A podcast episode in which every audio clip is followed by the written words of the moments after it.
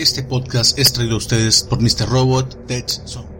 Este podcast puede contener contenido sensible para menores de edad. Se recomienda la discreción del mismo.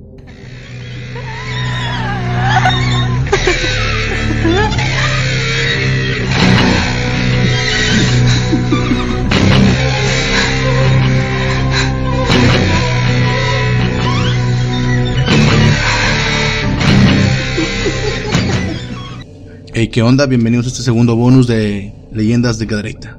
En esta ocasión les traemos el relato de Regresó de la tumba para castigar a sus asesinos.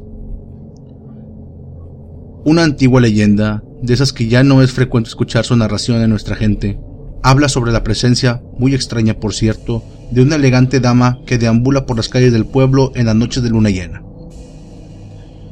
Su lujoso vestuario era negro y las finas joyas que la adornaban emitían relucientes destellos al ser heridas por la luz de la luna. Sobre su tocado bajaba un velo negro que le cubría totalmente el rostro, por lo que resultaba difícil que la identificaran los pocos que la llegaron a ver de cerca. Los más intrigados sobre la presencia de esta mujer eran los cocheros del sitio La Morita, que en 1905 estaba ubicado en el extremo oriente de la Plaza Hidalgo. Sabían que algo buscaba, pero nadie se atrevía a interrogarla, pues no daba lugar a ello. Inspiraba respeto y en cierta forma hasta temor. Fueron tres las ocasiones que llegaron a verla. Al recorrer alguna de las calles, siempre se dirigía al estacionamiento de los coches de alquiler y solo uno de ellos era el que la llevaba hasta su domicilio, el cochero Juan de la Garza. Durante el primer viaje, ella, tras darle una magnífica propina, le arrancó el juramento de no revelar al sitio a donde la conducía, hasta después del último viaje. Nadie había reparado en que cada vez que era vista había difunto en el pueblo. Pero esta muerte no era nada natural, más bien era una muerte espantosa la que sufría el individuo, ya que se despojaba de su alma dentro de los más atroces sufrimientos por visiones terroríficas que sus deudos, sin verlas, se impresionaban en tal forma que sentían pánico de estar presentes en la habitación del que estaba a punto de morir sin aparentemente enfermedad. Esta espantosa e inexplicable situación la vivieron en cuatro domicilios, siempre una noche de luna llena. El último de los cuatro individuos, que murió en forma similar a los anteriores, alcanzó a pedir la presencia del sacerdote, para que lo escuchara en confesión pues no querías que su alma sufriera el suplicio eterno en el Valle de los Atormentados. El señor cura salió de aquella casa intensamente pálido por lo que había escuchado en confesión. No alcanzaba a comprender el por qué habría de existir tanta maldad en algunos hombres, y en su camino a la iglesia solo alcanzó a musitar. Que Dios lo perdone si acaso lo merece. Tal vez no fue perdonado, porque murió igual que los cuatro aterrorizado suplicando que le quitaran de su presencia a la espantosa visión que lo estaba atormentando. Esa misma noche, la dama de negro, como dieron de llamar a los cocheros, llegó hasta el sitio donde abordó el coche conducido por Juan de la Garza, mismo que la llevó al lugar de siempre, el cementerio. Ella le confesó que este viaje que hacía sería el último, pues su misión ya había terminado. De la Garza pensó que tal vez había de alguna promesa que había hecho en vida a algún familiar, de venir por cuatro noches a su tumba y que en ella habría de quedarse hasta el amanecer. No era raro, pues había de otras más exageradas. Al llegar a la entrada del panteón, bajó y abrió la puerta del coche para que lo descendiera la dama enlutada.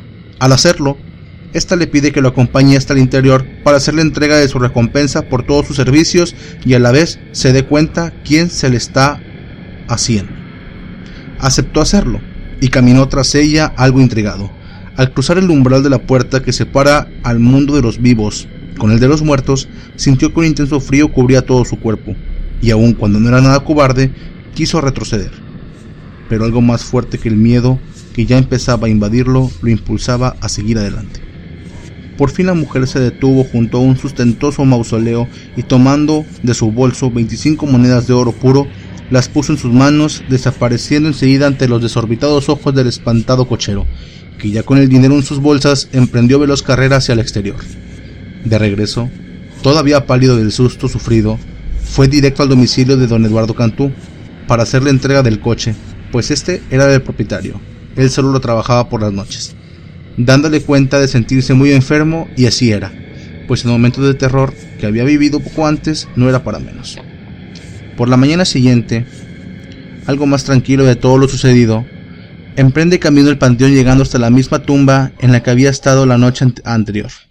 Al leer los dos nombres escritos sobre la fría losa, todo el misterio que rodeaba el hecho sobrenatural que había vivido se aclaró en su mente.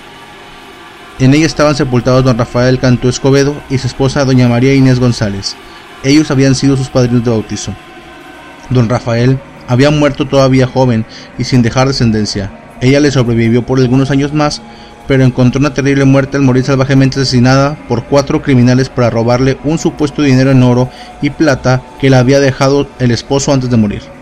Fue horriblemente torturada al cortarle uno por uno sus dedos de las manos para que revelara el lugar donde se escondía el dinero. Tal vez lo hizo, tal vez no. Nunca se supo si los criminales lograron robar algo, pero de haberlo hecho, no se hubiesen ensañado tan cobardemente con aquella pobre mujer que además de mutilada fue encontrada con más de 50 cuchilladas sobre todo su cuerpo. La justicia de los hombres no encontró culpable.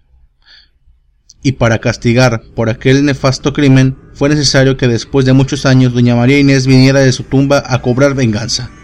Una venganza que estaba más que justificada porque el crimen que con ella se había cometido amenazaba con quedar sin castigo antes de morir los autores del mismo.